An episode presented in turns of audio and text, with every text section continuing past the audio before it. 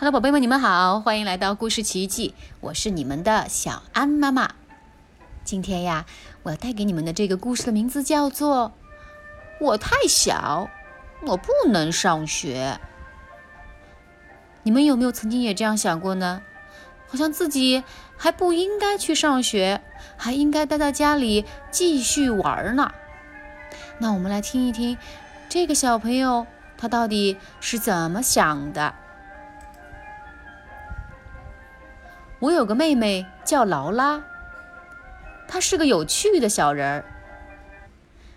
爸爸妈妈说她已经到了年龄可以去上学了，劳拉可不这么想。劳拉说：“我绝对不大，其实我真的很小。”她说：“我可没时间去上学，我特别忙。”家里还有不少重要的事儿得干呢。我说，在学校你可以学数数，可以一直数到一百。劳拉说：“我不用学怎么数到一百，我已经知道怎么数到十了，这就够用了。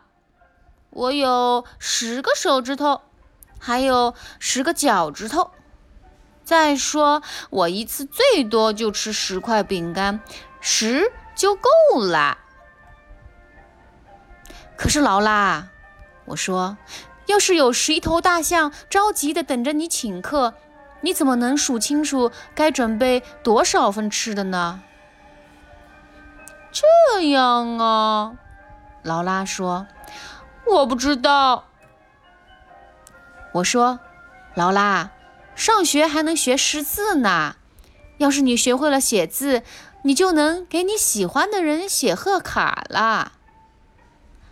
劳拉说：“可我更喜欢打电话聊天，那样既亲热又方便。”可是劳拉，不是每个人都有电话的。我说：“谁没有？”劳拉说：“嗯，圣诞老人。”我说：“你得给他写一封特别的信，放到烟筒里，把你的圣诞愿望告诉他的小助手们，不然的话，他们说不定会把你的愿望搞错。”查理哥哥，我我倒没想到可能会是这样。”劳拉说。“还有劳拉，我说，你不想认字吗？这样你就能读懂你的书了。”还能弄清楚贴在冰箱上的小秘密。劳拉说：“我知道好多秘密，我不用认字，那些书都在我脑子里。要是我忘了，我可以自己编。”冰箱里有草莓牛奶。可是劳拉，我说，要是有一个非常可怕的吃人鬼，就是不睡觉。除非你给他讲他最喜欢的睡前故事，那你怎么办呢？我不知道，查理哥哥。劳拉说。不过劳拉说，我其实愿意给魔鬼讲故事，愿意数大象，愿意把字条放在烟筒那儿。可是我绝对不会穿校服的，我我不要跟别人穿的一样。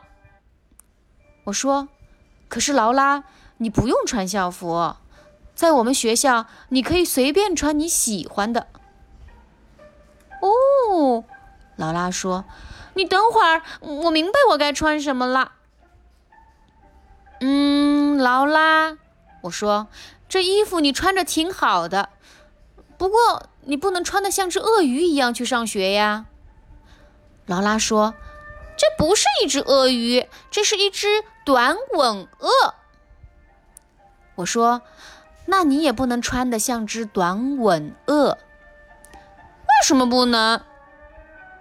因为短吻鳄的衣服应该留给最好的地方，像学校这种地方，条纹衣服就好啦。”真？劳拉说：“好的，我喜欢穿条纹衣服。”劳拉说：“不过午饭怎么办呢？”你知道我从来从来不吃学校的饭的。我这个妹妹劳拉开始操心吃饭的问题啦。我说：“劳拉，你可以带午饭呀，用你自己的饭盒装好。”劳拉说：“我可不想一个人在学校吃，只有我一个人在那里。”我说：“可是劳拉，在学校你会遇到很多新朋友的，你可以找个朋友一起吃饭。”然后劳拉说。可是我已经有我的朋友索林森了，我喜欢和他一起在家里吃饭。索林森是劳拉看不见的朋友，没有人知道他长得什么样。我说：“嗯，索林森也能和你一起去上学的。如果他不和你在一起，那他会干什么呢？”哦，你说的对。索林森对自己要去学校有点紧张，我可是绝对要去上学的啦。劳拉说。劳拉犹犹豫豫地走在去学校的路上，他说：“索林森觉得有点不舒服，他怕自己不会数数、写字、读书，他怕没人搭理他，只能自己一个人待着。”劳拉。我说：“没事儿，不用担心。我跟你打赌，你们俩在学校都会过得很开心的。然后我们放学回家喝草莓牛奶去。不过我整整一天都在为劳拉担心。课间休息时我没看见他，吃午饭时也不知道他在哪儿。放学回家时我也没有看到他，他没去换回家的衣服。”哈，原来他在这儿，而且他可不是自个儿待着，他正准备跟新朋友一起回家呢。到家后，我说：“劳拉，我说过你在学校会过得很开心的。”劳拉说：“啊，我知道，查理，我没有担心啊，是索林森在担心呢，不是我，啊我挺好的。”好了，宝贝们。今天的这本《我太小，我不能上学》已经全部都讲完了。